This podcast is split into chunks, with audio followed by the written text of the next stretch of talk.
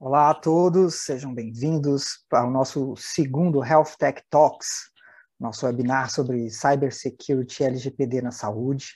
Hoje o papo vai ser sensacional. A gente tem uns caras aqui hoje que vão falar umas coisas muito malucas, né?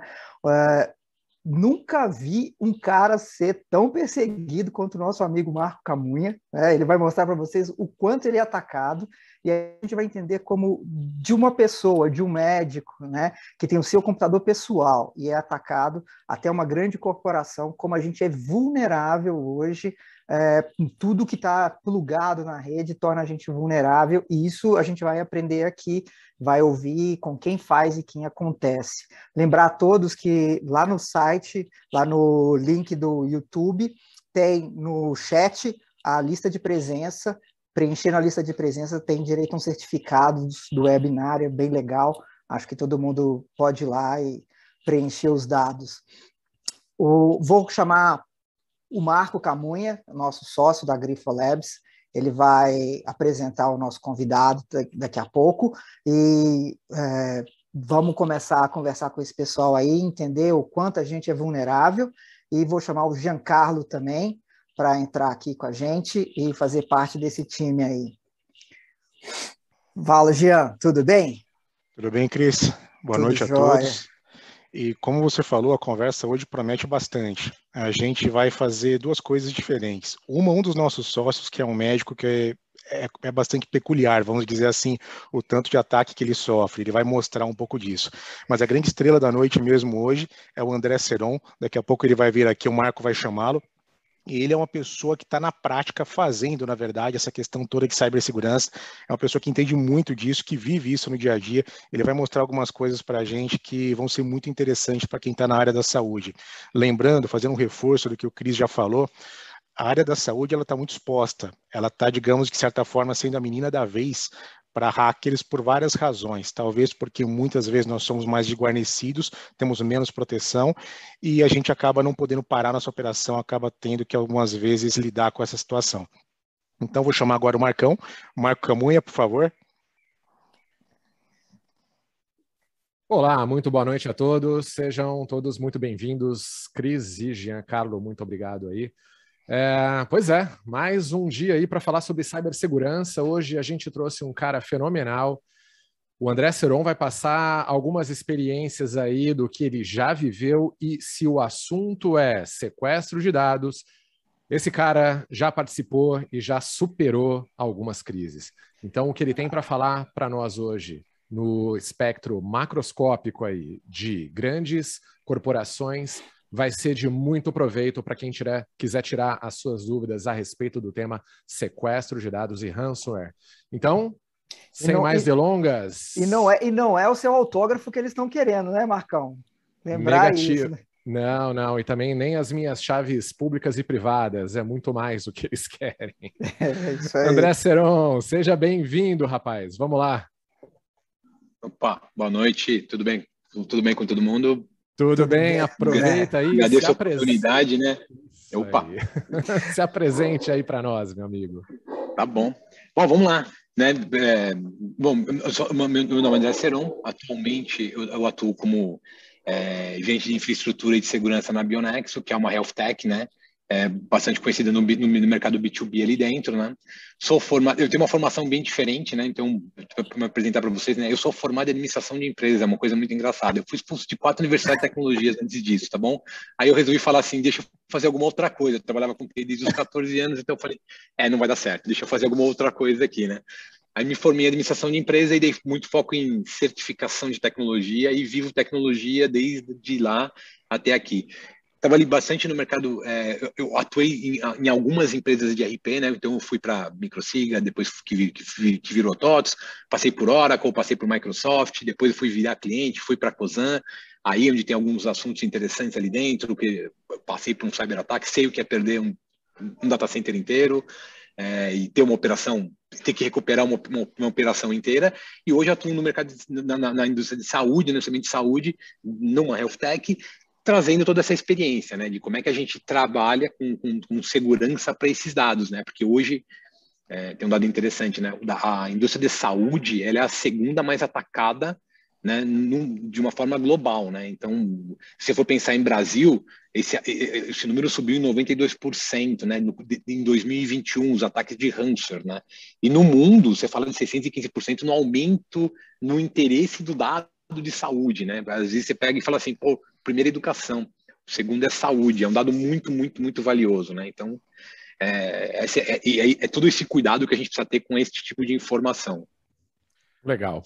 Bem, Seron, a gente vai falar sobre ransomware, talvez aí seja o nosso foco principal, então, para quem está nos assistindo, a... aproveitar e explicar, né? Ransomware é um tipo de um malware que ele entra em máquinas, ele entra em servidores, ele entra em computadores, geralmente através de uma pessoa, né? Um phishing, muitas vezes, a pessoa clica no link e a partir daí se instala, né, esse malware no sistema e esse sistema ele tenta chegar até o banco de dados, o servidor de dados da empresa e criptografa esse banco de dados. Tendo esse banco de dados criptografado, obviamente não é o banco de dados inteiro, é uma parte dele, né? Muitas vezes apenas 4 KB apenas desses arquivos, né, de cada arquivo desse servidor, pede-se um sequestro, né, para a empresa e esse sequestro ele é algo grave, algo que é recorrente e muitas vezes as empresas acabam pagando né, por esse sequestro.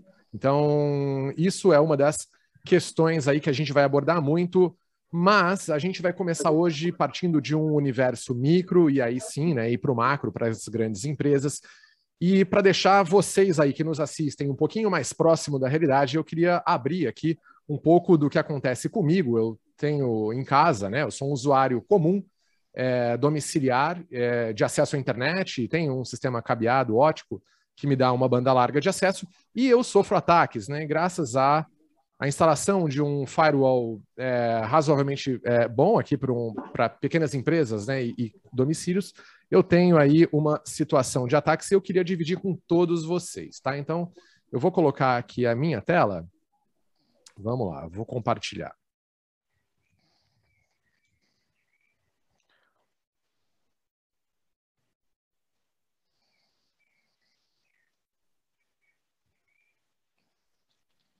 Enquanto está carregando a sua tela, deixa eu fazer um comentário com vocês. Se você olha para a Hanswer, que, que o Marco estava comentando ali dentro, né, uma estratégia dos Hanswers mais modernos de 2021, que foi uma, uma alteração bem interessante, né, é que hoje, o, antes do, do, do malware explodir, né, ele, ele tenta localizar o backup que você tem. E ele, a primeira coisa que ele criptografa é o seu backup, ou ele busca criptografar o seu backup. Isso quando você olha para as plataformas de. Porque tem plataformas de ransomware, né? Tem ransomware as a service, como serviço, né? Depois a gente vai compartilhar algumas informações nesse, nesse sentido para vocês. Mas a primeira coisa que você vê é o comprometimento do backup.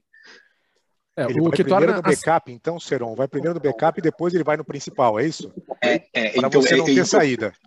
Sabe o que é engraçado? Porque quando você. Porque o, o, esse, esse tipo, como ele entra por phishing, né? Eu, eu, não sei se todo mundo entende phishing, né? Mas o phishing é aquele e-mailzinho que às vezes se faz parecer por alguma coisa e você clica e não dá em nada, ou às vezes te leva para um outro lugar, né? Então, aquele, aquela, aquele, aquela descida principal, ela normalmente ela não é identificada. Vocês vão, vocês vão reparar que é, muito das vezes o, ata o, ataque ele começa muito antes dele ser deflagrado, dele, ser dele, dele comprimir, né, ele criptografar esse, esse, esse, header do arquivo, né? Então aquela operação ela, ela começa muito anteriormente a isso. Quando você tem aquele momento, aquele momento é onde o, o atacante ele já tem certeza que ele tem algum controle, por isso exatamente tem essa brincadeira de você do sequestro do dado, porque normalmente o backup ele já está comprometido, né? Entendeu? Então, é, é, é, é, são as plataformas mais novas. Então, se você olha para dois anos para cá, né? 2021, dois, final de 2020, 2021, o que essas plataformas vêm fazendo é exatamente isso. Elas vêm, elas vão para cima do backup inicialmente. Aí, quando ela, compro, quando ela tem certeza que ela comprometeu o seu backup, ela criptografa o resto que der aquela história, ela te amarra, né? Como é que eu volto? Né? Aí eu não tenho backup. Olhando Aí pelo é lado do hacker, ele é muito mais inteligente, né, Serão? É, Porque ele, ele, já bloqueia a tua defesa antes de você perceber é. que está sendo atacado. E depois ele faz o ataque principal.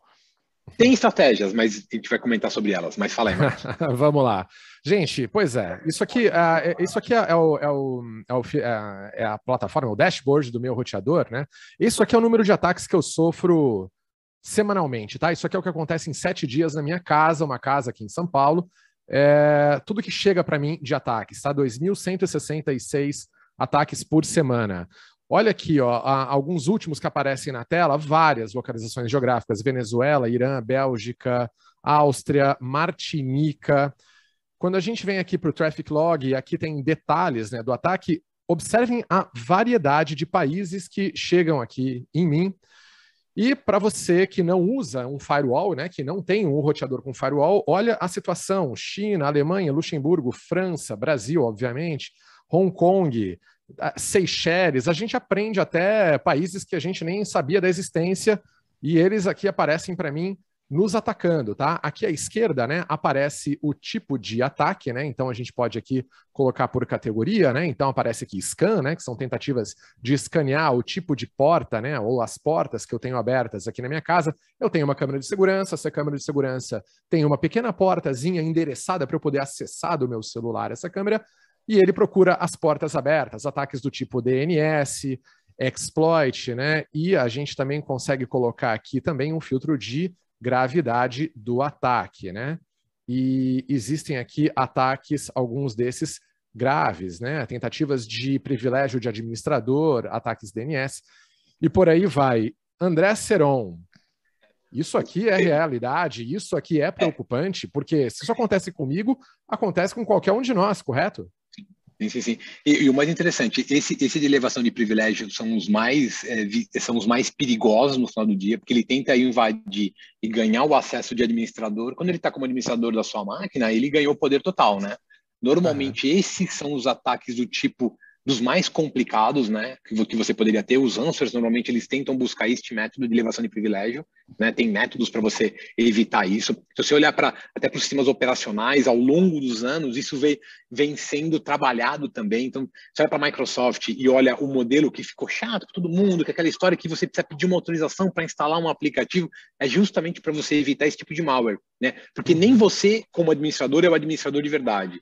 Então você está em camadas, você está numa camada diferente. E o, e o Mauro vai justamente tentar entrar para pegar, é, é, para fazer essa elevação de privilégio. Quando você fala de exploit ali dentro, você, você começa. Se você fizer uma pesquisa no Google de rootkits para exploits, você vai ver que tem muita coisa é, que está pronta para invadir usando este método, né? E aí ah. você vai levar e você vai levar isso para um outro cenário bem interessante, né? Que é aquela história que, que, é uma parte complicadinha, mas que é extremamente importante, né? Que é manter os seus sistemas atualizados, né?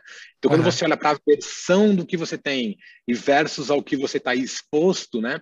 estar atualizado é uma, é uma ótima política, uma ótima, uma ótima prática, uhum. né? Então, estar up to date é muito necessário hoje em dia. Ataque Legal. de DNS é muito interessante, porque o DNS é aquela história, né? É, é como você chega num site, então quando você digitou lá, wall.com.br, sei lá, qualquer coisa que você colocou ali dentro, né? Existe uma série de, de, táticas de invasão onde você troca essa resolução de nome e você coloca uma página do atacante na frente né? Ao invés de você acessar o site que você estava buscando, você é, você, você é conduzido a uma, um site paralelo ali dentro, muito parecido, aonde você vai, provavelmente vai, alguma coisa vai ser atacada. Pode ser um hunter, pode ser um, um malware, pode ser uma série de, de, tipos de ataque, pode ser um, é, pode ser um keylogger, quer dizer, algum, alguém que está uhum. tentando pegar os, algum tipo de dado. Isso acontece muito para a banca, é, muito, é, é, comum, né? Você uhum. simular uma página de banco. Então, tá. Então, até, até uma tática interessante que o pessoal é, que a gente recomenda, que é o seguinte: a primeira vez que você digitar a sua agência, conta e senha no mobile banking, digite a senha errada. Se ela passar, fecha o computador. Você está num ataque é uma, DNS. É, uma, é, exatamente. É uma, é, uma, é, é uma dica bem. É simples essa dica. Tipo uhum. assim, você pode errar três vezes, né? Mas a primeira erra. Se passar, desconfie. Entendeu? Então, é muito sim. comum isso acontecer. Então, são, são, são, é, são, são mindsets que você precisa começar a ir trocando e se acertando para né, esse, tá. esse, esse, novo é, mundo. É, só, precisa, só precisa lembrar que o passar, ele passa e fala: olha, é, qualquer coisa, mas ele não abre os, a, a senha do não. banco, né? Então, não. o cara já vai entender que ele deu um passo para frente, mas ele não acessou o banco. Então, assim, é prova de que isso é um ataque DNS, né? Ele Exatamente. pode dar uma mensagem de erro qualquer, na verdade. Ah, não, acesse mais é. tarde e tal, mas ele não vai dar uma mensagem Isso. sem errada, né? Legal. É, Exatamente. Exato, Gente, é uma boa o, sacada. E o Seron acabou de falar sobre exploit, tá? Então, também o exploit é uma exploração, né? É um arquivo que ele vai entrar, um malware que vai entrar numa vulnerabilidade de um sistema. Então, o Windows ou qualquer aplicativo que não esteja realmente atualizado, ele pode ser, ele pode apresentar vulnerabilidades e uma hora mais cedo ou mais tarde alguém descobre essa vulnerabilidade e quando se entra por essa vulnerabilidade é que você tem um exploit, né? Um arquivo que tenta ou um programa, um malware que tenta entrar e explorar esta vulnerabilidade até que enfim venha uma atualização. Isso só é, é, é, essas vulnerabilidades elas são protegidas para você que tem tudo atualizado, exceto se for um zero day exploit, né? Então existem as falhas do tipo zero day, dia zero, aquelas que simplesmente estão sendo descobertas nesse exato momento. E aí, Seron, me corrige se eu estiver errado. Todos nós podemos ser vítimas potenciais e isso não tem como evitar. É isso mesmo, Seron? É, é que mais ou menos assim, ó, o Zero Day você, você, você vai pensar em estratégia, né? Então, quando você olha para o Zero Day, ele é, ele é realmente uma, o, o que a gente normalmente. É a primeira página que você abre de manhã, né? Então, quando você pensa em segurança e tra trabalhando com é, segurança, principalmente corporativa, a gente olha para o Zero Day, né? Mas hoje você tem algumas estratégias que te ajudam a mitigar alguns riscos nesse sentido, né? Então, por exemplo, quando você fala de Zero Day e você está atento ao Zero Day, né? E você olha para o antivírus, né? Então, a, óbvio, é, boas práticas, né? Então, a primeira coisa é manter, o seu, manter os seus sistemas, e, e, e, é, sistema operacional e aplicativos em volta legalizados e licenciados e atualizados principalmente. Isso é, é uma, é uma ótima prática, não é nem uma boa prática, é uma ótima prática. Quando você olha para o antivírus, existem estratégias de antivírus. Então você tem um antivírus por assinatura, que é justamente essa história. Eu tenho um exploit que eu identifiquei, aí eu recebi uma atualização, que é uma assinatura que identifica essa, tem essa capacidade de identificar aquele ataque e te proteger contra aquele ataque. Né? E aí você começa a olhar para algumas tecnologias novas que são classificadas de EDR. O EDR é, é um acrônimo de Endpoint é Discover and Response. Qual que é a brincadeira? O Endpoint é o ponto final. É justamente para você atuar lá na ponta do usuário. Pode ser um mobile, pode ser um tablet, pode ser um notebook, pode ser um servidor, mas é sempre o endpoint, é o, point, o ponto final, né? O discovery, aí você começa a mudar, né? Que ele vai trabalhar com o comportamento não esperado de um sistema operacional e ele tem o response, que é a resposta àquele comportamento não esperado. Né? O que, que eu tenho por trás disso? Aí, obviamente, eu estou falando de um mundo conectado, eu tenho muita coisa de inteligência artificial já trabalhando em cima do Zero Day, porque ele independe da assinatura, do reconhecimento efetivo da, de que aquilo é um malware, mas ele identifica um comportamento. Aí, naquele comportamento, eu tenho um bloqueio. Uhum. Entendeu? Então eu, eu, eu, tento mitigar ali. A 100% das vezes vai estar tá, vai tá seguro.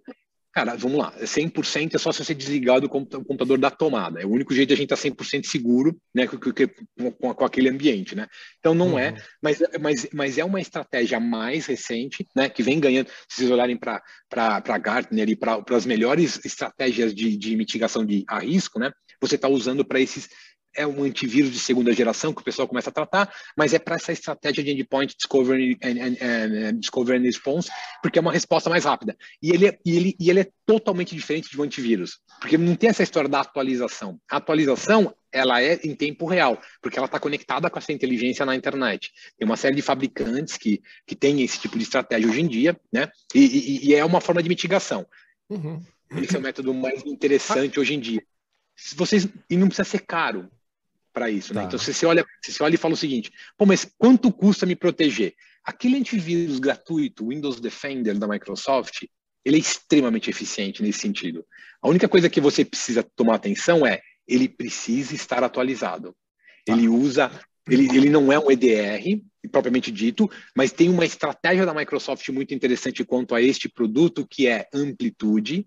Então, ela vende o resultado do que, do, do que todo mundo faz de forma gratuita, ela vende para a corporação uma coisa automatizada, entendeu? Então, é, é, é, uma forma bem interessante de a gente usar, desde que o Windows seja atualizado ali dentro. A uhum. atualização, uhum. ela não é automatizada, né? Mas é, é, uma, é uma ótima forma de se proteger, tá bom? Legal. Windows então...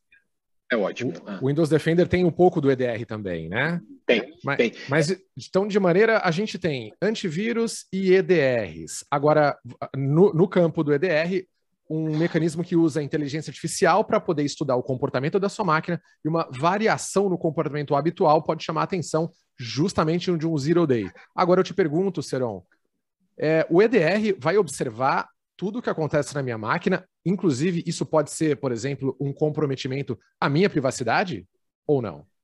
Não, não, não, não. Aí, aí não, não, não, porque assim, ele não vai acessar é, informação. Um EDR ele olha o comportamento. Então, o que, que, ele, vai, ele vai olhar? Por exemplo, não é comum que eu tenha um aplicativo que tente acessar uma diversidade de diretórios e, e tipos de arquivos de uma forma massiva. Entendeu? Então, é um exemplo bem besta, tá? Mas, é, mas é, um, é um dos exemplos que a gente poderia colocar. Então, cara, nenhum aplicativo começa a varrer discos. Né? Então, a não ser que seja um, um, Windows, um, é, um Explorer fazendo uma pesquisa, e aí você identifica que é uma pesquisa do usuário que está varrendo um diretório, tem alguns comportamentos que são identificados, que, que, são meio padrão desses malwares, do jeito que eles atacam. Né? Então, você começa a identificar comportamentos. Por exemplo, é incomum que um usuário faça um list, né? list um diretório inteiro de sistemas. Muito incomum. Não, não, faz sentido o cara estar tá fazendo esse tipo de atividade. E aí tem, uma, tem um comportamento diferenciado, né? Então, é, é esse tipo de atitude. Mas ele não, ele, ele efetivamente, ele não vai olhar para o conteúdo, e sim para o comportamento. Então, ele não vai atacar, é, é, não tem comprometimento à privacidade. Um EDR não, não teria esse tipo de risco. Tá? Ele não vai ver conteúdo. Seron, deixa eu te perguntar uma coisa. A gente está é, agora entrando com a questão da LGPD também, né? Isso, é, em termos de é, segurança, como é que fica a, a LGPD? Eu acho que você estava conversando com a gente que você já tem uns quatro pilares aí fundamentais para estabelecer essa questão legal, né? Sim, é que se, a gente for pensar em, em, estratégias hoje em dia, né, que, que, que a gente estava conversando né, anteriormente, né? Então, quando você, você pensa em pilares, pilares de, de, de segurança, né? Então você fala acho que são quatro pilares principais, né? Então, vamos falar de esfera legal. A esfera legal, ela, ela vai tocar LGPD, GDPR e vai, e vai atacar justamente a privacidade que vem sendo levada em consideração bastante nos países, é, uma série de países ali dentro, e isso vem crescendo cada vez mais, né? Mas é muito mais com a esfera legal e como as empresas devem se responsabilizar no tratamento do dado é, da, é, é, da, pessoa física no final do dia, né? Então você fala de privacidade. Então, como as empresas deveriam tratar essa informação? E muito na proteção da privacidade. É, naquela história, né? Tem uma série de informações que a gente tem, que, que a gente tem, que a gente transita isso em, todo, em uma série de empresas, que não, faz, que não faz sentido. Então, por exemplo, localização. A gente tem na, na, na operadora a nossa localização. É um dado de privacidade, né? Então, aonde eu estou interessa para quem? Né? Para quem pode ser comercializado ou não. Então a LGPD ela vai falar muito nesse, nesse tipo de dado. É um dado bastante sensível, né? É, é um dado privado no final do dia, né? Que é uma, que é uma definição jurídica para dado, né? Então o que, é sensível, o que, é privado? Principalmente a LGPD ela vem para governar, principalmente esse, dado, o dado privado, né? O que, que é privado nessa informação e, e principalmente, né? É, quando você fala de privacidade, é como é que eu uso o dado mas eu não identifico o usuário. Então, quando eu falo de perfil, beleza, eu trabalho com o perfil de uma pessoa, mas eu não deveria conseguir identificá-la. O dado de saúde ele é muito visado principalmente por isso. Imagina o valor de, de uma informação de uma de algum problema de saúde com o presidente de um país. Imagina o valor dessa informação.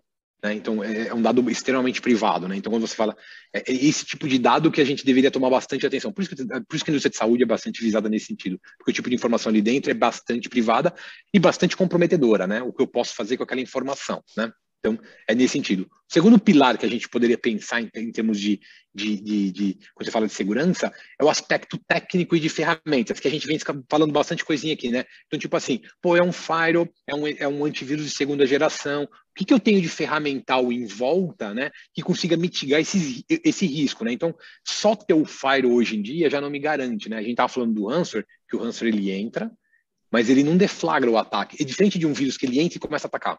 O Hanser ele tem uma inteligência, ele entra, ele olha onde ele está, ele faz um ataque, ele faz um, um, um é, tenta um ataque de privilégio elevado, né?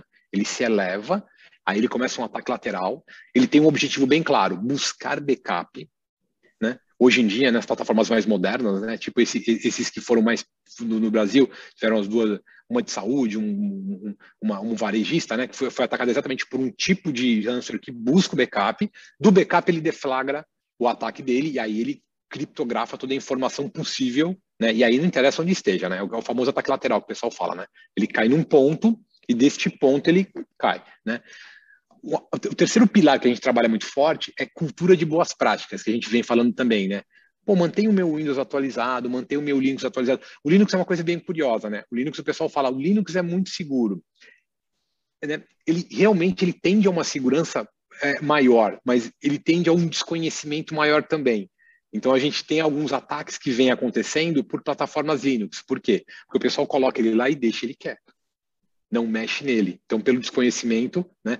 E isso também é um comprometimento bem, bem complicado é mais difícil, mas ele, ele, ele, é bastante visado, né? E no final do dia, o quarto, que é uma, é uma consequência quando você consegue atacar a esfera legal, ter, um, ter, um, ter clareza em como é que eu trato o meu dado, como é que eu armazeno, como é que eu guardo de uma forma segura esse dado, como é que eu trato ferramentas, como é que eu trato o meu perímetro, como é que eu trato o endpoint do meu, principalmente agora em pandemia, né? Imagina o desafio das empresas. Antigamente, todo mundo estava na empresa, né? Então, você colocava um firewall e todo mundo estava debaixo desse firewall protegido. Aí veio a pandemia o maior impulsionador de, de, de, transformação digital do planeta, né? Aí todo mundo foi para casa, né? Como é que eu faço essas pessoas trabalharem? Elas não estão mais dentro do perímetro, então o perímetro ele foi expandido.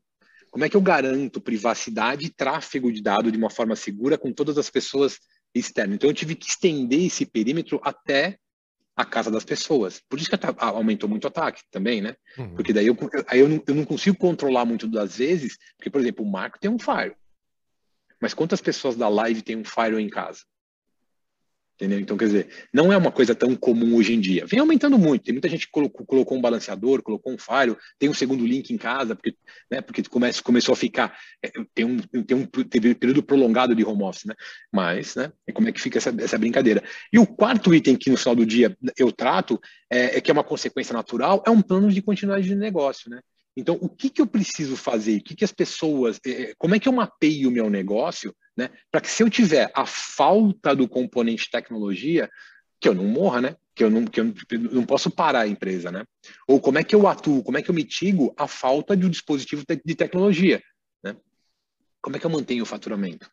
Como é que eu atendo o meu cliente se eu tiver um componente de tecnologia que está faltando naquele momento, né? É, é um jargão do mercado, né? Em português é o PCN, que é o plano de continuidade de negócio, mas no final do dia é conhecer o meu negócio e documentar ele, né? Saber como é que eu lido com ele na falta daquele componente, né, de tecnologia. Né? Se Serão, o, o, o, plano de continuidade do negócio, ele, a impressão que dá é que ele parece um plano de ação para incêndio. Você tem que treinar os colaboradores para saber correr, para fazer o que à medida que você se torna offline ou você se encontra offline. É mais ou menos Sim. isso, é como um plano de contingência Sim. de incêndio. É, é, é, exatamente é isso. E, e, ele é, e, ele é, e ele é bastante importante quando você olha e fala assim, né? As pessoas elas precisam estar treinadas nisso, né? Elas precisam ter ciência disso, né? Então o plano de continuidade de negócio não é uma coisa que está na cabeça de uma pessoa, né? É um plano e ele precisa ser amplamente divulgado quando é, para todos os para todas as pessoas da empresa, né? Então as pessoas elas precisam saber, é, é igual um plano de incêndio, Cara, tocou o alarme, eu tenho que sair calmamente, deixo tudo em cima da mesa e vou para um ponto de encontro. É a mesma coisa. Se eu tiver a falha, aonde, aonde se encontra, qual é o passo a passo que eu preciso fazer para começar a responder, atender o meu cliente, né? Então, tem alguns procedimentos que depende do tipo da empresa, eles são necessários, mas principalmente o registro e a ciência, né? Que todo mundo em volta da empresa, todos os funcionários da empresa, os colaboradores da empresa, sejam cientes disso, né? É, é, e, e é um exercício, né? E se você for parar para pensar, dos quatro pilares de, de, de, segurança aqui dentro, dois deles são pessoas, né? Uhum. São boas práticas, que é cultura, e o plano de continuidade são pessoas treinadas para continuar aquele negócio, né? Quer dizer, uhum. é, é, um registro, né? Então é isso é escrito. E normalmente, eu, pelo amor de Deus, né? É, um plano de continuidade de negócio, normalmente ele está num caderno, né? Ele não está no digital, porque se tiver no digital a gente compromete o acesso a este plano. Né? É curioso, mas entrega para o bandido o seu plano de. Vai, vai, ser criptografado exatamente. junto, vai ser sequestrado junto. Exatamente, exatamente. Só, só, só um detalhe que eu, que, eu, que, que eu acho que eu não citei, né? Na, na estratégia de pandemia ali que, que, a gente, que, eu, que eu comentei, né? De vocês é, expandir né, essas fronteiras, né, uma estratégia que vem crescendo muito, e não é um framework novo, mas é uma coisa que vem crescendo muito, é uma estratégia chamada de Zero Trust Network, tá? Que é justamente você, eu comentei do EDR, né, que é o endpoint, é levar a segurança até o ponto final. O Zero Trust Network é uma coisa que vem crescendo muito, chama ZTN, se vocês tiverem curiosidade depois para dar uma olhadinha, que é justamente como é que eu torno isolado o acesso individual de cada uma dessas pessoas, tá? Porque uma coisa que acontece muito nesses ataques laterais que a gente comentou, de tipo, como é que eu evitaria, assim, peguei um fish, um fish foi instalado na máquina de uma pessoa, tá? Por que, que ela compromete, é uma coisa para a gente pensar, né? Por que, que ela compromete o servidor? porque eu não tenho uma segregação muito clara dos acessos que eu tenho na rede. Então, o Zero Trust Network vem a endereçar esse tipo de coisa porque eu dou o acesso contextual para ela. Essa pessoa, ela, ela precisa ter acesso ao quê? Aí uma pessoa da administração, ela vai ter acesso ao servidor onde está o código que a gente desenvolve? Não, ela não tem porquê. Mas numa estratégia normal, ela não é que ela tem acesso, mas o servidor está visível pela rede. É isso que o malware busca quando você pensa no answer, é isso que ele está buscando. Uhum. Identificação do que tem em volta. Né? Não interessa o que. Ele vai, o ransomware vai tentar pular para lá, via um ataque de, acesso privilegiado. Né? Então, o Zero uhum. Trust Network é uma coisa que veio crescendo muito, principalmente quando você fala de, de, de, de, de home office, né?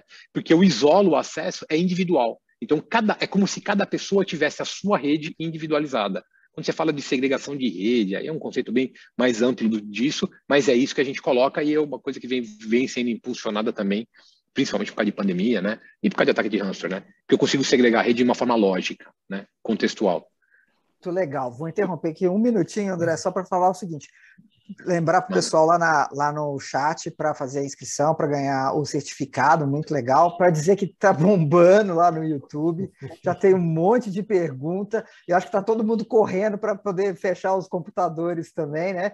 E aí, a Alessandra, uma colega nossa do, do nosso MBA lá, a grande Alessandra, obrigado pela participação. Ela fez uma pergunta que basicamente a pergunta dela é assim: é, qual o tipo de ferramenta que você recomenda assim para quem trabalha com grande quantidade de dados? Essa que foi a pergunta da Alessandra. Para,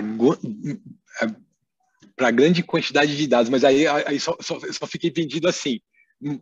Mas para quê? Para guardar ou para manipular? Porque se você for é. pensar em manipulação de uma grande quantidade de dados, né? Hoje você tem estratégias de nuvem em data lake, né? Que você uhum. consegue trabalhar com um grande volume de uma forma rápida, entendeu? E com, e com Mas, uma amplitude muito grande, né? Fala. Mantendo segurança, mantendo segurança. Não, mantendo segurança, porque o, porque o acesso em data lake hoje, do jeito que você, que você consegue fazer, tem uma série de estratégias que você consegue dar o acesso contextual, né? Então, até quando, quando você consegue controlar até o tipo de pesquisa possível para aquele tipo de data lake, né? Então, quando tem é uma base de dados com dado estruturado ou não estruturado, né? Dado estrutural, estruturado lembra de banco de dados tradicional, né? Uhum. Dado não estruturado pode ser qualquer coisa, pode ser um documento Word ou alguma coisa nesse sentido, mas você consegue dar acesso contextual. Você consegue até fazer controle ao tipo de pesquisa. Imagina o seguinte, vai, eu tenho uma base de dados grande que tem CPF, CPF é dado privado, né? Então, quando você olha, quando você olha para dado privado, né? É, é, é, como, é que eu, como, é que eu, eu, como é que eu identifico a pessoa que está fazendo a pesquisa e eu mascaro ou não aquele dado? Né? É, se você for pensar em dados técnicos, né, eu tenho o AF, que é um Web Application Firewall, que é um firewall de aplicação que eu consigo fazer esse tipo de controle, tá bom? Que ele pode barrar esse tipo de ataque. Mas eu consigo fazer esse tipo de controle individual. Ah, o Marco ali, ele tem um nível de acesso àquela, àquele banco de dados, tá bom? Ele está querendo pegar CPF de todos os médicos mas ele tem esse nível é. de. Ele tem, ele tem um porquê fazer essa pesquisa? Ah, então, então eu não vou exibir esse dado para ele. Eu até posso falar para ele, ó, eu, eu mascaro esse número. Entendeu? Eu consigo ter esse tipo de controle, tá? Legal. Quando você olha para a plataforma que eu falei. E você tanto faz ter isso para instalar na sua casa, dentro de um servidor local, como em nuvem, você vai ter esse tipo de nível de acesso você consegue controlar esse tipo de acesso, tá? Tem bastante ferramenta nesse sentido, tá? Tanto em nuvem. Nuvem é mais fácil hoje em dia, né? Por causa da escalabilidade. Você não precisa empenhar um montante, um, um valor num servidor local, né? Usa a nuvem que eu acho que é mais interessante. E você consegue garantir acesso contextual. Tá? Legal. Tem que configurar. Serão, deixa eu te fazer uma pergunta. É, você Pergunte. comentou, você tem um background bastante variado, você passou por vários mercados diferentes e agora você está numa health tech, você está no setor de saúde. Tá? Então, eu queria que você me comentasse como que você vê o setor de saúde é, com relação ao preparo dele, ao nível de consciência dele para essa questão de cibersegurança.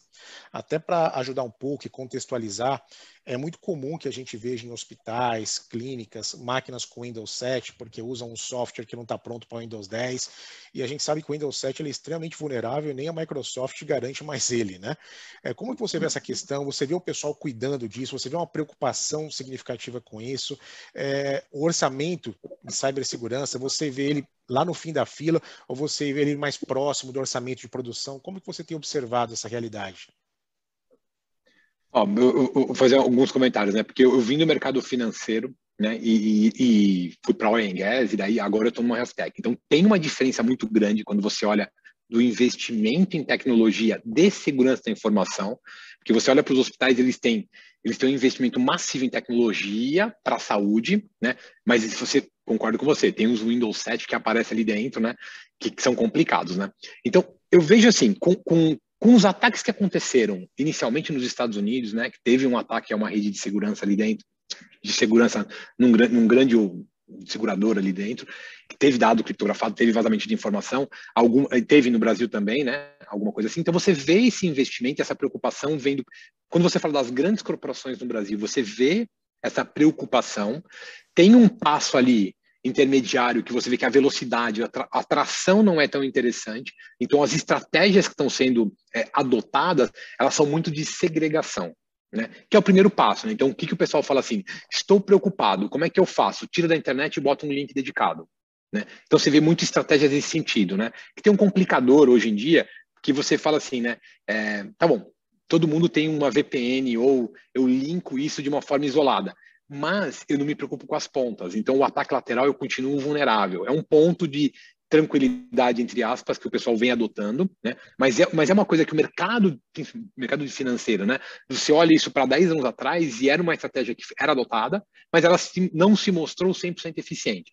Mas, independentemente disso, a gente vem crescendo, principalmente, você olha para grandes hospitais hoje adotando barramento para acesso à informação. Aí você já fala assim, opa, tem gente preocupada, né? Porque em controlar o acesso, então qual é o acesso que vai ser dado para aquele tipo de dado e o acesso contextual, né? Porque quando eu falo de barramento, eu, eu tenho, um, tenho um login, eu vou logar né, e vou conceder acesso frente a alguma coisa. E quando você fala de estratégia de barramento, né, você está falando também de volume, né?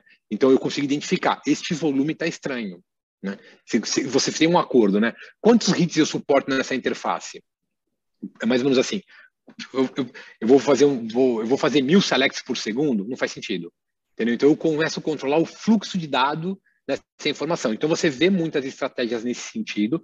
Você tem uma característica de atualização que é complicadíssimo no, no, no, no, no mercado de saúde, na indústria de saúde, né? que ainda tem um, sabe, você não consegue levar, levar todo mundo para o up-to-date de uma forma generalizada, né? Que, é, que tem estratégias, acho que tem uma, é, principalmente os fornecedores também para essa indústria, acho que tem, tem alguns detalhes nesse sentido que vem crescendo essa preocupação, mas ainda tem um passo, a atração não é tão legal. Quando você, quando você compara com o mercado, é, principalmente o mercado financeiro, que eu acho que é, é, é algo que é bem é um, diferencial em termos de segurança, né? Mas é uma TI no final do dia, um banco é uma, é uma grande TI que trabalha com dinheiro no final do dia, é, mas é uma grande TI, né? E você olha para o mercado de oil and gas, algumas coisas nesse sentido, você vê algum, algum, alguma, alguma preocupação. Mas tem gente preocupada nas grandes instituições. Quando você olha para pequenas instituições, aí você, você realmente tem uma dificuldade de conscientização das pessoas. Né? Até uma coisa engraçada, né? Quando você começa a falar de acesso, a LGPD está colocando uma coisa bem interessante, né? Acesso individual. Né? Você tem uma mega dificuldade em que todo mundo entenda. Quando você vai falar com um grande hospital, o cara fala, opa, beleza, entendi o que você vai fazer, ok, tudo bem, vamos lá, a gente, a gente ajusta, né? Tem gente procurando federação, para que você diferencie é, permissionamento, né? Então, o que eu falo de autenticação e autorização, tem, tem esse tipo de trabalho em conjunto, que é uma corresponsabilidade quanto ao acesso à informação, principalmente quanto ao, ao, ao é, que a, a, informação, quando você fala aonde eu estou na cadeia, né? É, é, eu, eu, eu, a informação não é minha, eu processo a informação, né? Então, ok, tem federação nesse sentido para controle, mas quando você olha para o pequeno, o pequeno ainda não está tão preocupado assim. Né? Então, acho que assim, os ataques desse ano aqui, as instituições de saúde deram um, um start, mas ele, a atração não é não, não é o que eu esperava. Eu esperava uma atração uma atração maior. O ataque que foi efetivamente que aconteceu num player grande aqui em São Paulo, né? Deu um, uma mega movimentada o grande. O grande está muito preocupado. Isso, isso, a gente consegue avaliar. Tá? É, Principalmente é integração das empresas. É. é. a visão que eu tenho, Serão. Assim, as empresas grandes de saúde, com esse ataque que você mencionou, todas elas levaram um susto, né? E todo mundo correu para apertar o mecanismo de segurança, né? Para tentar se proteger o máximo possível, porque ninguém sabia exatamente o que estava acontecendo, se era só lá, se era uma coisa mais generalizada. Isso acho que foi bem evidente que aconteceu. Agora você tocou num assunto bem interessante, né? Só quem está fazendo isso são os grandes, né? Os é. médios, os pequenos, o pessoal meio que não caiu a ficha ainda que eles podem ser a próxima bola da vez. Obviamente com valores menores. Eu fico imaginando você indo numa consulta com o teu médico ou no dentista e só esticando o olho para ver o computador computador dele com aquele Windows 7, né? E aí, e você só pensando que vai chegar um momento em que, quando as instituições de saúde grandes estiverem muito protegidas, o pessoal vai abaixar para o ataque em larga escala por valores menores, né? Falar assim, putz, eu vou pegar aquele médico, aquele cardiologista que está lá, que atende há 10 anos, vou sequestrar todo o prontuário dele e vou cobrar um valor menor, proporcionalmente menor, para ver se cola, né? Digamos os assim. Cara, né? Os caras vão sair do atacado para o varejo, né? É, isso, isso. e, le é, é, e lembrando que o Windows 7 não tem mais atualização, hein?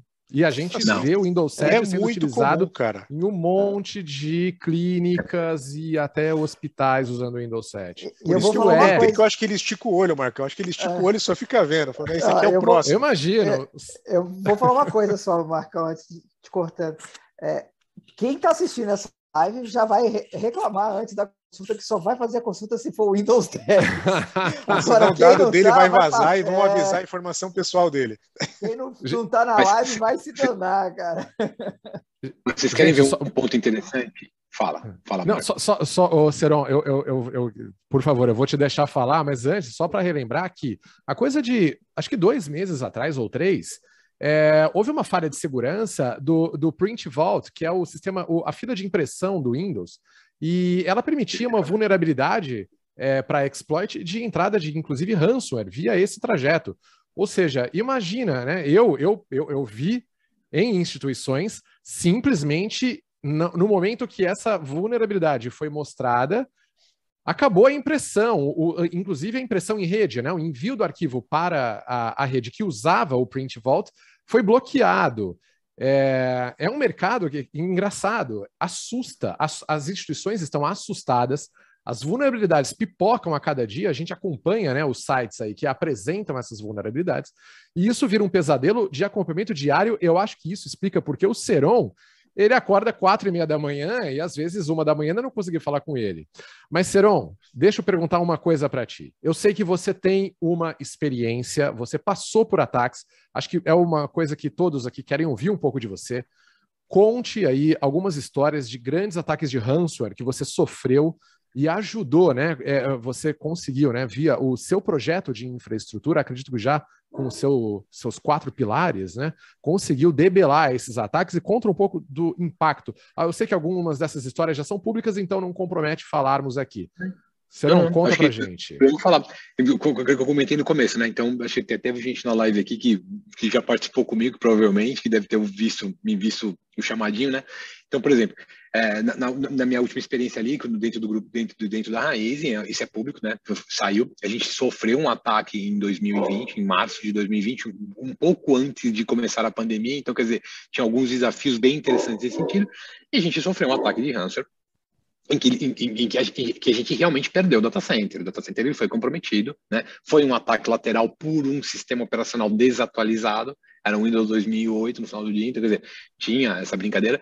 E, e, quando, e muito interessante, porque quando você olha, a gente, quando, quando a gente conseguiu identificar, a gente bloqueou. Quando a gente bloqueou, ele começou o ataque, entendeu? Então foi bem interessante, porque a gente não sabia o que era ainda, né? E aí onde a gente começou o ataque. Qual foi o ponto principal? Que daí a gente olha para esses, esses pilares e para essas estratégias. Né?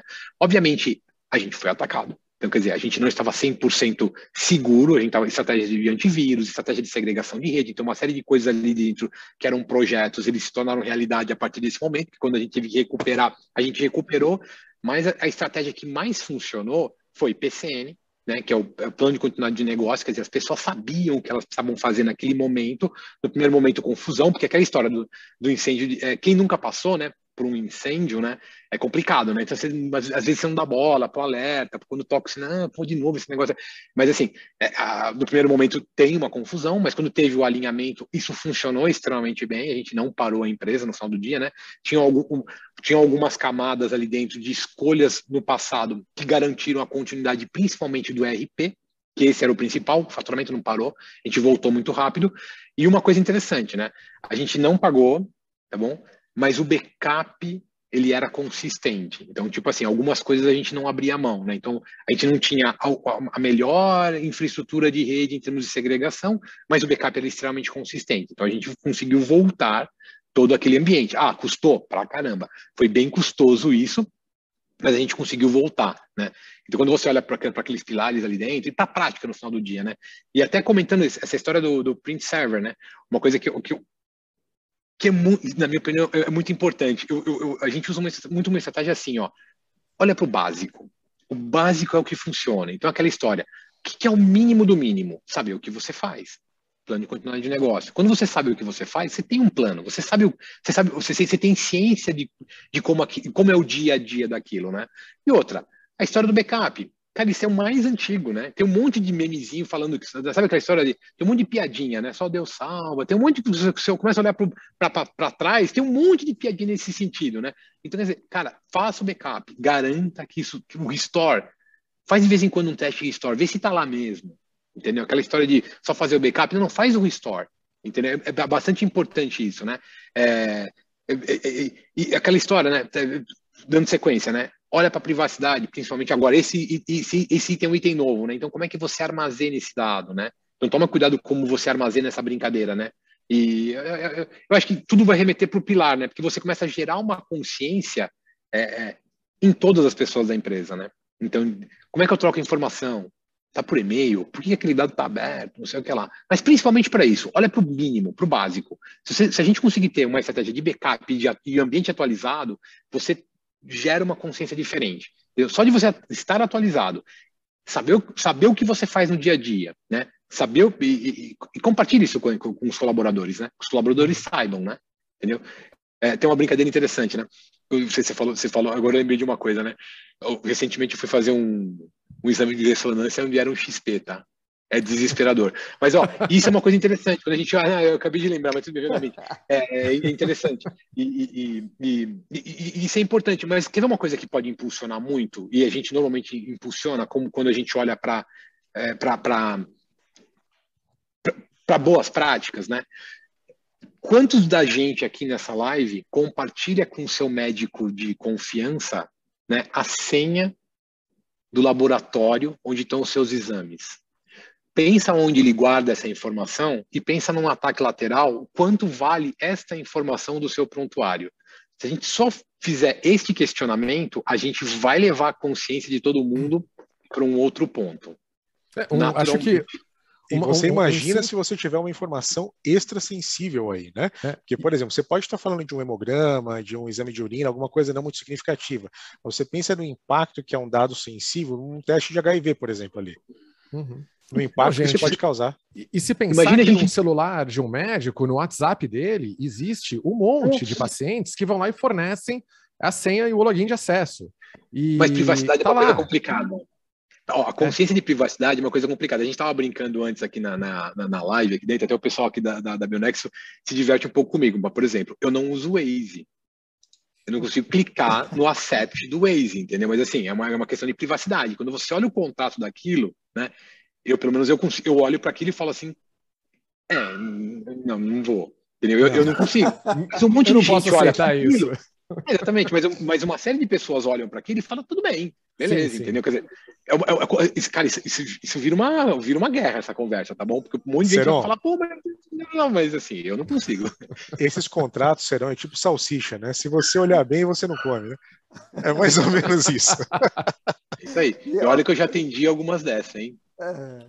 Eu sei, eu sei, Ciron, que você tem algumas, é, algumas, alguns prints de tela para mostrar para a gente uns números meio cabeludos aí, né? É, eu acho que tem duas coisas que eu queria falar para vocês no final do dia. Eu acho que deixa, deixa, quer ver, deixa eu mostrar minha tela para vocês aqui. Acho que uma, uh, pegar aqui, blá blá blá, onde é que tá meu desktop? Tá aqui, faz um share, se eu não fizer nada errado. Tá. Vocês estão vendo minha tela já? Sim. Não. Sim. Ali, aqui, tá aqui. Quer ver? Deixa eu ficar um pouco melhor.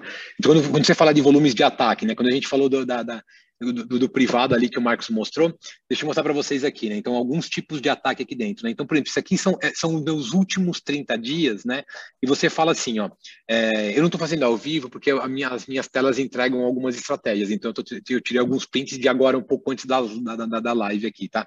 Então, aqui, por exemplo, você, você consegue ver, são 403 mil tentativas de ataque, né?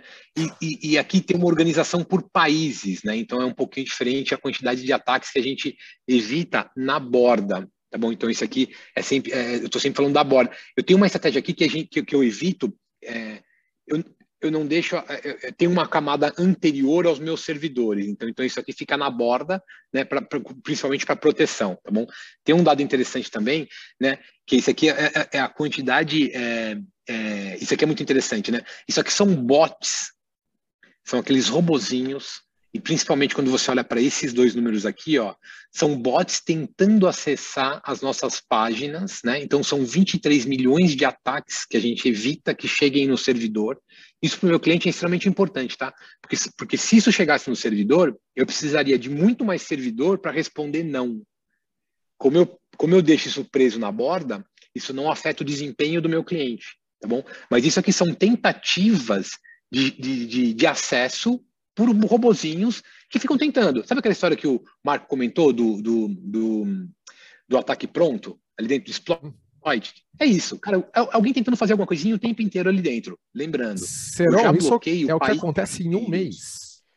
Eu estava é para perguntar um isso. É, isso é em quanto Meu tempo, seu Deus, são 23 um milhões é, em um mês. milhões de ataque é, exatamente, esse daí. É, é, é impossível, então, se caísse no seu servidor, seria impossível mesmo. Imagina a carga Não, de máquina que você precisar é, só para defender isso. Eu teria que, é, eu teria que ter dois aspectos seriam interessantes aqui, né? O primeiro que seria, eu teria que ter muito mais equipamento para atender e eu comprometeria o desempenho do acesso do meu cliente no final do dia. O, o, o acesso válido estaria comprometido, ele seria lento. Uhum. Então aqui a gente tem uma estratégia que na borda eu elimino isso, entendeu? Então, quer dizer, é uma estratégia interessante para proteção desse sistema, né? E, e, e desempenho para os clientes também, né? Então, o cliente ele precisa acessar com um desempenho adequado. E do outro lado, é o lado, é o lado de ambiente, né? Eu, quantos servidores eu preciso para falar não? Né? Que aqui uhum. é isso aqui que eu estou evitando. Eu estou evitando que isso chegue para falar, não, tá errado. É simplesmente isso, tá? Tem alguns números interessantes aqui que você fala que aqui você já vê assim, ó. Aqui são 789 mil ataques, e aqui eu, eu, é, é, é, muito técnico, né? Mas para que se, se, tiver alguém mais técnico dentro, vai olhar para esses strings aqui dentro, que são essas tentativas mais específicas, entendeu? Assim, aqui é um exploit mesmo, que o cara olha e fala, vou tentar atacar, entendeu? Deste jeito, entendeu? Aproveitando que eu estou compartilhando algumas coisas aqui dentro, né? Uhum. Algumas coisas que eu queria que eu queria compartilhar com vocês, né? Que a gente fala de principalmente quando a gente fala da cultura, né? Então, uma, uma, uma coisa que a gente olha muito de engenharia social, vou entrar num outro. Eu, eu, eu, não sei se a gente tem só uma hora, mas tem três minutos aqui. Então, quando a gente fala de engenharia social, que quando a gente falou de cultura, que é o meu segundo pilar ali dentro, como é que a gente tá, fala de boas práticas e como é que a gente engaja todos os colaboradores nesse sentido, né? Uma coisa interessante é, de Hackers News, tá bom? Isso aqui é uma oferta que acontece, que é uma exposição aos profissionais de TI, eles são bastante expostos a esse tipo de coisa, do tipo de um ataque sendo oferecido para um profissional, falando, Pablo, ó, cara, você ganha 40% se você instalar o ransomware aí. Sem engenharia social. Como é que o cara chega no Pablo? O Pablo acabou de. O Pablo é, um, é uma pessoa que saiu dessa, da reportagem da Hacker News, tá? Mas imagina o seguinte: eu tenho um profissional meu de TI que ele acabou de falar. Entrei, fui promovido, fez algum post. Engenharia social. Eu vou fazer uma oferta. Aí eu vou falar para você assim que, ah, mas isso aqui é uma reportagem do The Hackers News, da Nigéria, falando de cybercrime, não sei o que lá, né? A gente tem aqui, ó, uma engenharia social com um profissional meu. É um cara via LinkedIn falando assim, olha, né? Estou tentando realizar aqui uma pesquisa inicial sobre a Bionexo é direcionado para o meu profissional, tá? Eu vi que você trabalha na área de tecnologia, né? Ou como é que eu consigo a documentação de APIs para acessar o sistema de vocês? Eu tenho uma área comercial inteira, pública, no site. Por que, que a pessoa vai acessar um profissional meu, perguntando, um técnico, olha que interessante, um técnico, entendeu? Para perguntar da API. Nossa. Entendeu? Isso é engenharia social. Engenharia né? social, né? Exatamente, engenharia se, social. Se ele é desavisado, ele vai fazer isso com prazer. Ele vai fornecer ele vai... informação. E aí, essa pessoa que está respondendo é um técnico. Ele tem, ele tem a informação muito técnica, entendeu? E não faz sentido essa informação para esse tipo de abordagem. Pô, eu queria uhum cara, peraí, ó, você tem um lado comercial aqui que você tem toda a informação necessária para como você se conecta comigo, como você contrata o meu serviço, ele está disponível aqui dentro, né? Você não precisa ligar para o meu técnico para falar assim, ó, como é que funciona a sua API? Entendeu? Olha como é interessante. E é interessante, porque você vê, o primeiro, o primeiro caso é um caso foi bastante noticiado, porque isso aconteceu bastante, inclusive o LinkedIn atuou nesse tipo de, de anúncio, tá bom? Mas aqui é a realidade, é uma pessoa vindo acessar um profissional meu, eu só ocultei o nome dele, pra, né, não, faz sentido, mas ele veio para cá, veio conversar. Seron, hum. e é legal que esse primeiro exemplo é uma mistura, né? Ele é engenharia social e ransomware as a service, né? Ele é as duas coisas. Exatamente. Entendeu? E, e, e é complicado, né? Porque né? Então, é, é, é, quando vocês falaram assim, como é que se protege, não sei o que lá, aquela história de elevação de privilégio, né? Tem uma série de estratégias que você usa para dar acesso contextual, inclusive para o administrador interno. Como é que você. É, quem é o administrador? Hum, ninguém é o administrador, né? Você tem uhum. estratégias para você mitigar em quem é quem tem a, a, a função de execução de administração naquele momento. Então você tem que começar a pensar: quem é o administrador? Não, ninguém é o administrador. Ele é administrador por aquela naquela atividade. Então, tem um sistema anterior que controla esse acesso. Legal. Pessoal, tem, eu, tem investigação. eu queria fazer um, um pequeno resuminho aí para quem não é da área tão técnica. O que a gente está falando nesse momento e o que o Seron nos mostrou, está mostrando aqui na tela da Hacker News, é, é algo que vem acontecendo, é algo que chama-se Ransomware as a Service. É, geralmente são grupos, são grupos conhecidos com nomes, inclusive, conhecidos. É, geralmente são da Ucrânia ou da Rússia. E eles, eles usam, eles oferecem esse serviço de convidar você, que é alguém da TI, né, de uma grande instituição, a participar da inserção né, desse ransomware dentro do, do, do servidor e a partir daí você ganha parte desse sequestro que pode chegar a 40%, né? É, numa, numa composição onde parte do pagamento, é, ou inteiramente, pode ser em Bitcoin. Hoje em dia nem se usa mais tanto Bitcoin, usa-se mais o Monero, porque o Monero tem uma, é uma criptomoeda que tem uma vantagem de ser mais difícil de você rastrear o trajeto que ele faz dentro da blockchain. E, enfim, eles fazem com que haja a participação de um insider, né? um indivíduo que, de dentro da instituição, vai facilitar a vulnerabilidade acontecer. E é isso Marcão, que a gente está vendo. É, é, fazendo uma analogia com o traficante, é meio que a mula, né? É, ele é a mula, só que é uma mula muito bem remunerada. Exato. Diferente do que se vê no narcotráfico, né? É. Exato, mas, de mas fato, é uma analogia. É uma mula, é uma mula bem remunerada. Eu queria fazer, aproveitar e fazer uma pergunta que veio para nós aqui no chat. É... Gente, espera um pouquinho só. Aqui, ó. A... Deixa eu achar. Pergunta aqui da Evelyn Bertazzo, da Bionexo. Oh, Seron, você Manda. orientaria a pagar pelo resgate e se não tiver backup dos dados? Então, é, é, esse, essa é a grande estratégia, né? Então a gente vai, a gente vai falar de várias estratégias. Quer dizer, vamos lá. É, tem, tem situações onde, onde você não consegue. Se você não tiver um backup íntegro, não tem muitas opções, né? Né? Então, por exemplo, você tem estratégia, né? Então, imagina o seguinte, né? Hoje, é, você tem, você tem até, até você chega num seguro de, de, de cibernético, né? Para esse tipo de evento, né? Então, você consegue ter algum, até alguns tipos de seguro que, por exemplo, atuariam nesse sentido, né? Então, se você não consegue ter uma estratégia de backup consistente, né? Chega uma hora que imagina, imagina o seguinte, né? Você tem uma empresa que é totalmente SaaS, no meu caso, né? Então, ou você volta o backup ou você paga, não tem muito muito o que fazer, né? Inclusive, assim, nos casos do Brasil, eu tive um caso onde eu estava, que, que, eu, que eu estava lá e a gente não pagou, né? Mas tem casos no Brasil que a gente sabe que foram pagos. Por exemplo, Garmin. Garmin pagou. Uhum. Né? Eu sou, eu sou usuário da Garmin. Eu preferia que eles não tivessem pagos. Mas, uhum. assim, eles pagaram. Entendeu? Então, tipo assim, qual é a credibilidade que a gente tem? Eu penso em trocar. Eu já troquei uma parte dos meus dispositivos do Garmin. Eu sou corredor, tá? Só para colocar, eu sou uhum. maratonista, uhum. entendeu? Então, é... e detalhe, né? Então, detalhe bastante interessante. O backup é muito, muito mais barato do que pagar. Então, é, mas assim, mas é back to the bases, é infraestrutura. Sabe aquela história de infraestrutura que a gente ouvia falar anos e anos e anos? Pô, infraestrutura, infraestrutura, infraestrutura, não dá voto. Não dá voto, uhum. mas salva o emprego, a alma e a empresa. Entendeu? Então, é, é, bem, é, é, bem, isso. O backup é muito mais barato do que o, do que o, do, do, do, que o, do que o resgate no final do dia, tá? Ah, uma coisa interessante para a engenharia social, pensem, pensem muito nisso, né? Postar cargo estratégico no Facebook, no LinkedIn, não sei o que lá, lá Entendeu? Se vocês começam a olhar o uso do headline, né? O uso do headline, que o pessoal fala muito para você falar do que você faz e não quem você é dentro da, dentro da cadeira, tem muita associação com isso, né? Então, quando você coloca o cargo é esse, no LinkedIn, você tem uma exposição desnecessária. Então, é uma questão de orientação também, né? Então, quer dizer, então quando o que, que eu faço? Opa, eu faço isso, opa, legal. Mas quem eu sou na instituição? Esse é um ponto interessante para a gente levar a cultura para os nossos colaboradores, entendeu? Uhum. Outro muito gancho legal. aí, Seron, que você falou, você falou que é sempre muito mais barato você fazer o backup, né? Muito mais barato muito e menos dor de cabeça, né? E também sim, tem um sim. outro ponto, né? Ninguém garante que você pagando os caras vão te resolver o teu problema também, né? É.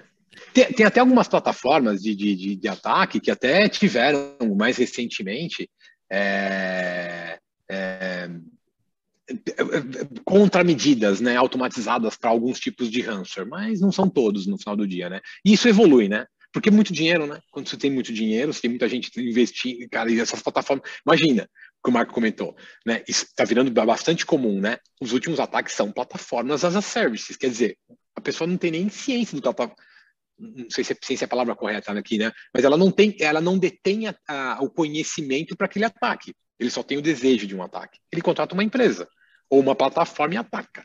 Olha que coisa, onde a gente conseguiu chegar, né? Pensando muito, em Deep Web. Né? Muito legal, Senão, vou só interromper você para falar assim, estava bombando lá no site, né, no, no chat do, do, YouTube, muito legal.